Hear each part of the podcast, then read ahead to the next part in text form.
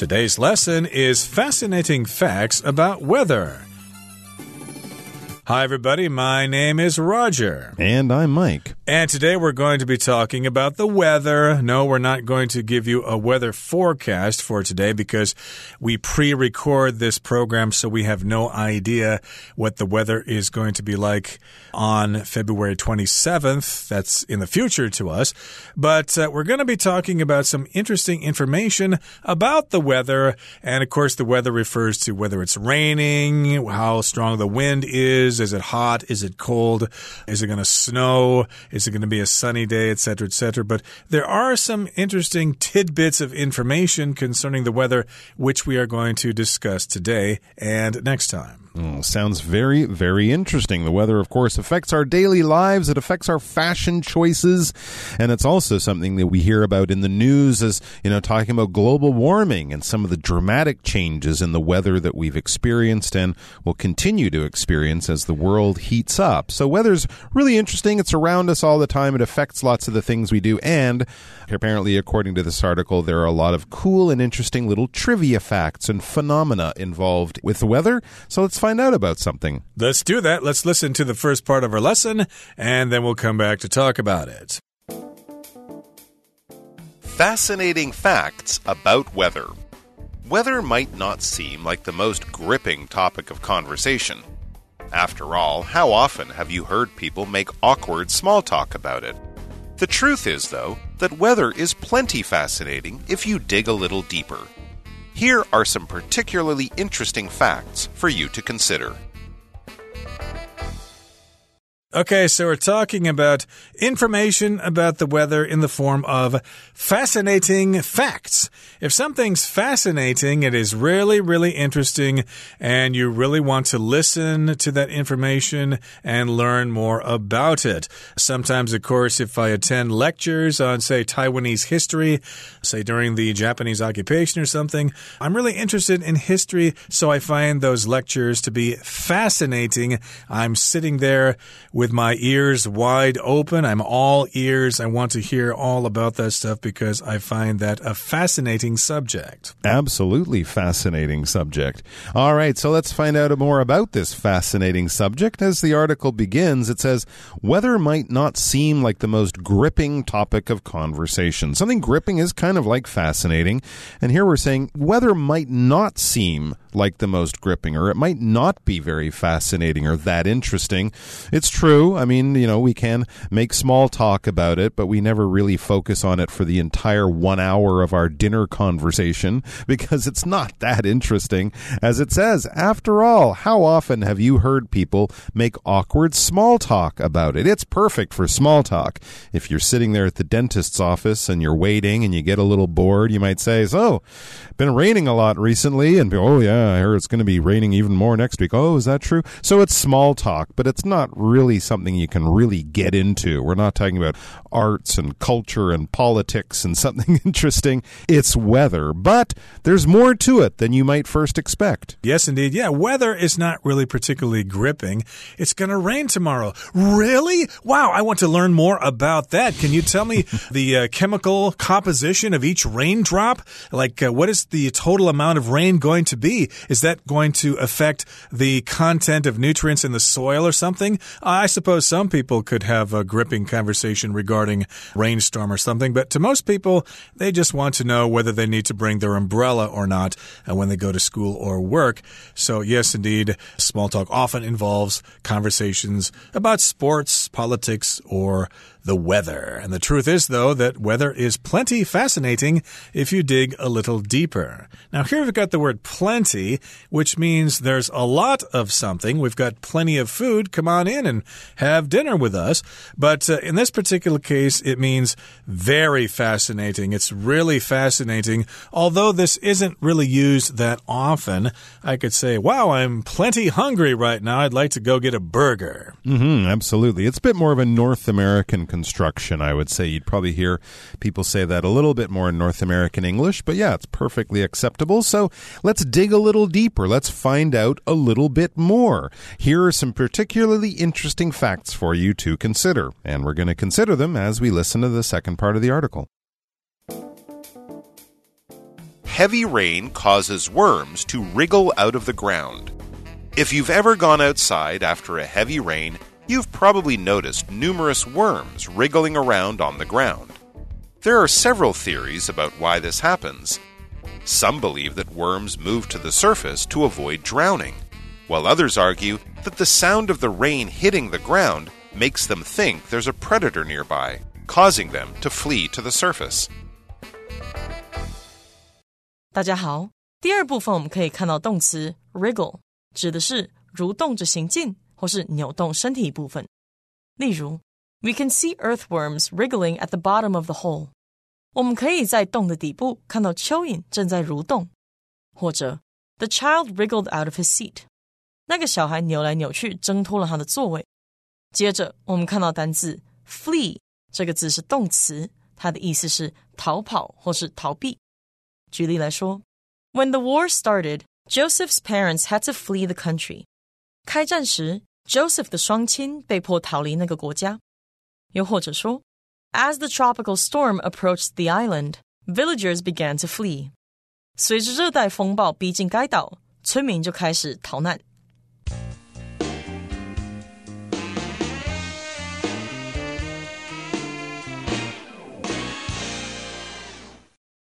Okay, now here in the second part, we're going to give you some interesting facts or fascinating facts about weather. The first one is Heavy rain causes worms to wriggle out of the ground. Now, a worm is a kind of creature that lives in the ground. It's kind of long and slimy. It's like a really small snake. Some people think they're kind of disgusting. A lot of people use worms as bait when they go fishing. And in this particular case, you may have noticed that during rainstorms, sometimes you see lots of worms coming out of the ground. I remember seeing them on the streets or on mountain roads when it's raining. For some reason, they wriggle out of the ground. So when a worm or maybe even a snake moves its body back and forth, we describe that as being a wriggling motion. They wriggle in order to cross the ground. Very interesting. Okay, so let's find out what this is all about. The uh, worms having a big party during the rainstorms. It says if you've ever gone outside after a heavy rain, you've probably noticed numerous worms wriggling around on the ground. Yeah, this is something we've all noticed, I think, in Taiwan, maybe after a typhoon or around that time, or maybe just, you know, during those spring and fall rain seasons. We get it rains a lot. You go outside or you're walking through the park or by a garden or something, and suddenly you notice, wow, all the worms are out. They're all like flopping around on the sidewalk or in the garden, in the puddles, in the mud. What's going on here? It says there are several theories about why this happens. Interesting. So these are theories. Scientists are still sort of debating or researching or studying why this happens, but these are their best guesses. Some believe that worms move to the surface to avoid drowning. Very interesting. You wouldn't think that worms could drown, but yeah, they're not fish. They're, you know, land creatures as we are. And if you get into water and you're not a fish or a shark or a dolphin or something, you run a real risk of drowning. That is, inhaling water, breathing in water to your lungs so that you die in the water, basically. To drown is to die in the water because, you know, swallowed too much water, you breathed it in, it got in your lungs, stopped you from breathing, and unfortunately, you died. And that can also happen to worms, it seems. That's quite surprising. While others, these are other scientists, other people who study these animals, while others argue that the sound of the rain hitting the ground makes them think there's a predator nearby causing them to flee to the surface. I don't know enough about worm behavior to really understand why this makes sense, but apparently the sound of the rain makes the worms think that there's something dangerous nearby, maybe underground, like an insect that might eat them. So they get out of the ground, they flee to the surface. When you flee, you run away from danger or a dangerous situation. You flee from a person trying to attack you if you're not going to fight them. You flee from a building if it's on fire something like that. So you run away from a danger. That's what we're talking about. Fleeing is running away from a danger. I'm not sure how coming out of the dirt where you can be seen and eaten by birds is safer, but as I said, I'm not an expert on worm behavior, but maybe they're more afraid of what might be under the ground than what's on the surface or above the ground. But in either case, worms are getting out of there because they think they could be getting eaten soon. Yep, uh, you're spot on there, Mike. Uh, but again, worms don't uh, communicate with humans very well. You can't just ask a worm, mm. Hey, Mr. Worm, why do you guys uh, wriggle out of the ground during a rainstorm? Well, I'll tell you, it's because we're sick of being in the dirt all the time and we just want to go up and clean off a bit in the rain. of course, you can't uh, ask the worms that question, so you need to have theories. And again, we've got a couple of them here. Some people think they move to the surface so they don't drown in the water, seeping down into the dirt. And the other theory is that they think predators are nearby, so they try to get out of the dirt dirt in order to escape those predators, so they flee or escape to the surface. Okay, that brings us to the end of the second part. Here's another small fact regarding the weather. Yeah, what happens when you hear those crickets? Let's find out. You can tell the temperature by listening to the chirping of a cricket. As weird as it sounds, a cricket can function as a thermometer. These insects contract their muscles to produce a regular chirping. The warmer the temperature, the more often a cricket can contract its muscles to produce this sound.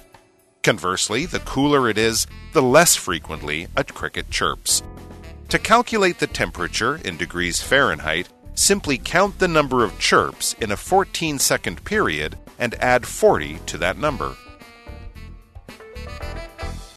第三部分，我们看到单字 chirp 这个字指的是鸟或是昆虫啾啾叫，或是发出叽叽声。例如，The bird chirped as it hopped from branch to branch。那只鸟在树枝上跳来跳去时，发出啾啾叫的声音。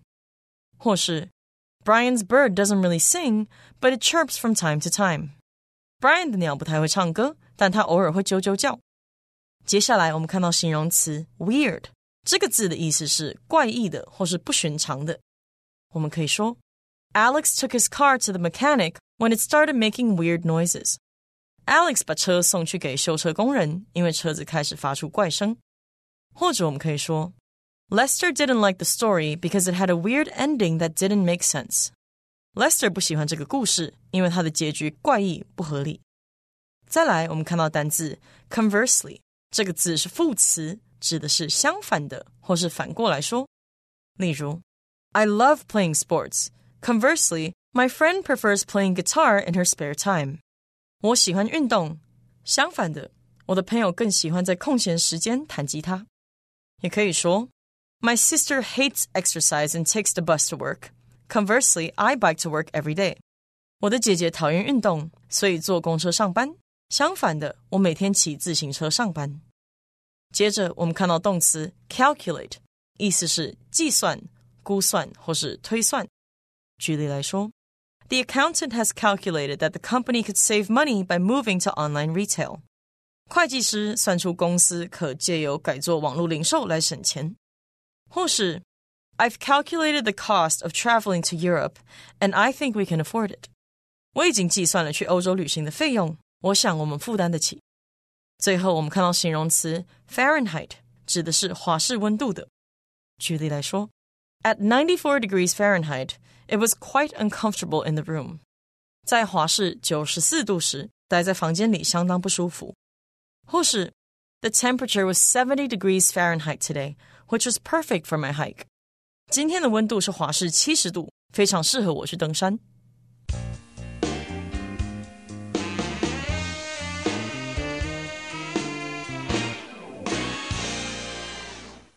Okay, so here's the fact. You can tell the temperature by listening to the chirping of a cricket. A cricket is a small black creature. It kind of looks like a small grasshopper, basically. And, uh, you know, if you're in the country at night, you can often hear the chirping of crickets. Yeah, something crickets, grasshoppers, locusts, they're all kind of similar. There are some differences there, but they're, of course, famous for being able to jump very far. And yeah, making this I can't really do it that high, but that kind of sound, I think maybe you think it's relaxing. I associate with summer evenings in the countryside on my aunt's farm or something, you know. Hmm. So often it's a very sort of peaceful sound. But why can the sound help you understand or know about the temperature in the weather, the air temperature? Well, let's find out. It says, as weird as it sounds, a cricket can function as a thermometer. That's basically what it said there in that little title. And this is weird. This is strange, unusual, not normal, not something you would expect, and something that you would say, really? If someone told you, because it sounds so unusual or strange or weird. It is weird that a cricket can function as a thermometer. It can work as or do the job of a thermometer. And a thermometer is a special device, piece of, I guess, scientific equipment that measures temperature. We use thermometers in our home to see how warm it is outside, to see what the weather's like in your kitchen, to see how hot the oven is or how hot the meat is that you're cooking, that kind of thing. So uh, a cricket can work as a thermometer. In other words, it works as a machine that tells you the temperature. And I'm now going to ask, what and how and why? Now, these insects contract their muscles to produce a regular chirping sound. Mike uh, tried to give you a sample of that sound. I can do this sound here. But that's more like a frog than a cricket. but I think it's kind of similar, except uh, that would be much lower than the uh, cricket sounds. But in any case, they produce these sounds by contracting their muscles. So if you contract something, you kind of move it together to make it closer.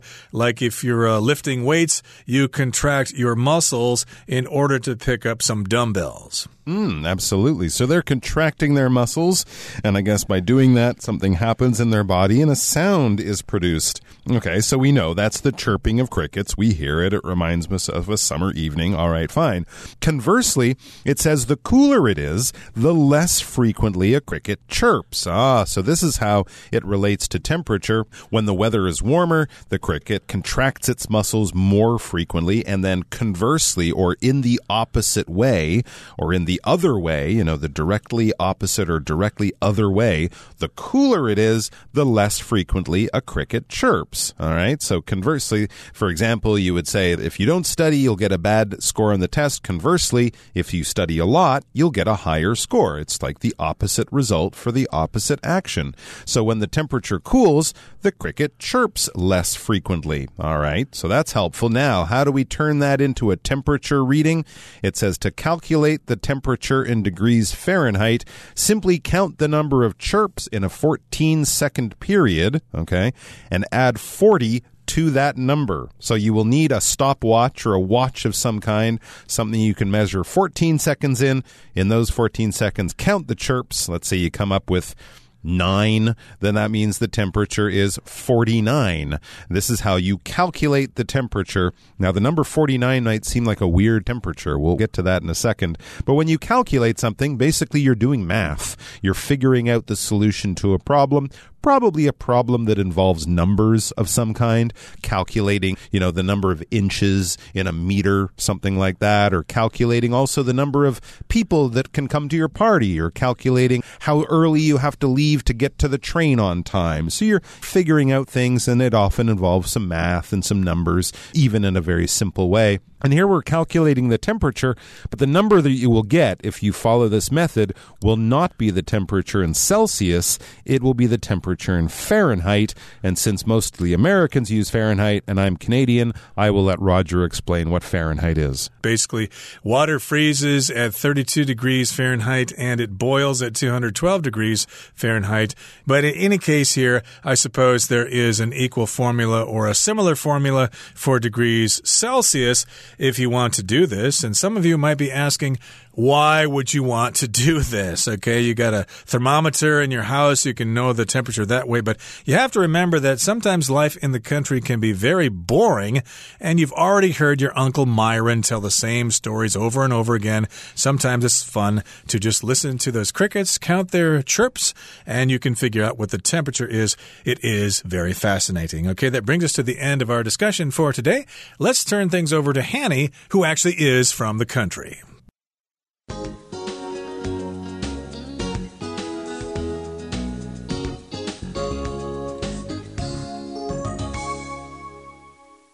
各位同学，大家好，我是 Hanny。我们来看今天的文法重点，在课文第二部分有一句，它用到 some 点点点，while others 点点点来表达有些人怎么样，而有些人怎么样。那当我们用 some 点点点，others 点点点，就是在没有限定范围的人事物里面去列举出两种群体的状况，表达有些点点点，有些点点点。好，那我们也可以把这个 some 和 other 当形容词来用，写作 some 名词点。点点点，other 名词点点点。只是如果要避免重复名词的话，other 名词这个部分常常改用代名词 others 取代。举例来说，Some people love horror movies。While others don't，有些人爱看恐怖片，而有些人不爱。好，句子里面我们用 others don't 这个 others 代名词就是用来代替 other people 来避免重复。好，那我们在课文第三部分有一句则写到。As weird as it sounds, a cricket Can function as a thermometer。虽然听起来很奇怪，但蟋蟀可以作为温度计。句子里面用到 function as 来表达充当什么什么。那么 function 在这边是当不及物动词，去表达起作用啊，发挥功能。好，那么同学们也许会觉得奇怪，句子里面又没有出现 though、although 或是 while 之类的连接词，怎么会有虽然点点点，但是点点点的那种语义呢？好，其实 as weird。as it sounds，也可以写作 Weird as it sounds。那么形容词 weird 后方的那个 as，它就跟 though 意思相同，是表达虽然、尽管。那这是 though、although 引导让步副词子句的倒装句型，目的是要强调句首的形容词。好，那我们就先来还原倒装前的句型喽。原本可以写作 though 或是 although。主词加 be 动词加形容词去表达虽然怎么样怎么样。现在我要强调这个子句当中的形容词时，可以把这个形容词移到句首，形成倒装句型，变成形容词加上 as 或 though。加主词加 be 动词，要特别注意，在这个倒装句型中，连接词只能用 as 或是 though，不能使用 although，所以才会看到原本倒装前我们用 though 或 although，可是倒装后却是用 as 或是 though 来表示喽。好，那我们来看个例子，Although it may seem tricky, it's actually quite easy。虽然它看起来好像很困难，但它其实蛮简单的。现在要倒装句型，我们就先将形容词 tricky。移到句首，然后把 although 改成 though 或是 as，句子就写作 tricky though it may seem，或是 tricky as it may seem，it's actually quite easy。 好，那另外提醒同学们，在美语当中呢，常常会在强调的形容词前面加上 as，写成 as 形容词 as 加主词加 be 动词。像课文句子，它就是在形容词 weird 前面加上 as，所以 as weird as it sounds，或者是 weird as it sounds，就是要表达说，虽然听起来很奇怪，但怎么样怎么样，这边用来强调这个形容词 weird。那如果不倒装的话，你其实也可以把它写成 though it sounds weird，或 although it sounds weird。好，那么以上是今天重点整理，我们回顾今天单词吧。Fascinating. The doctor told a fascinating story about saving a patient's life in a war zone. Flee. The family fled from the house after it caught on fire. Weird. Some people think Warren is a little weird, but his friends like him anyway. Thermometer. The mother wanted to check her child's temperature, but she didn't have a thermometer. Calculate. Candace calculated the total cost by adding up the prices for all of the items she bought. Fahrenheit. According to the Fahrenheit scale, water freezes at a temperature of 32 degrees.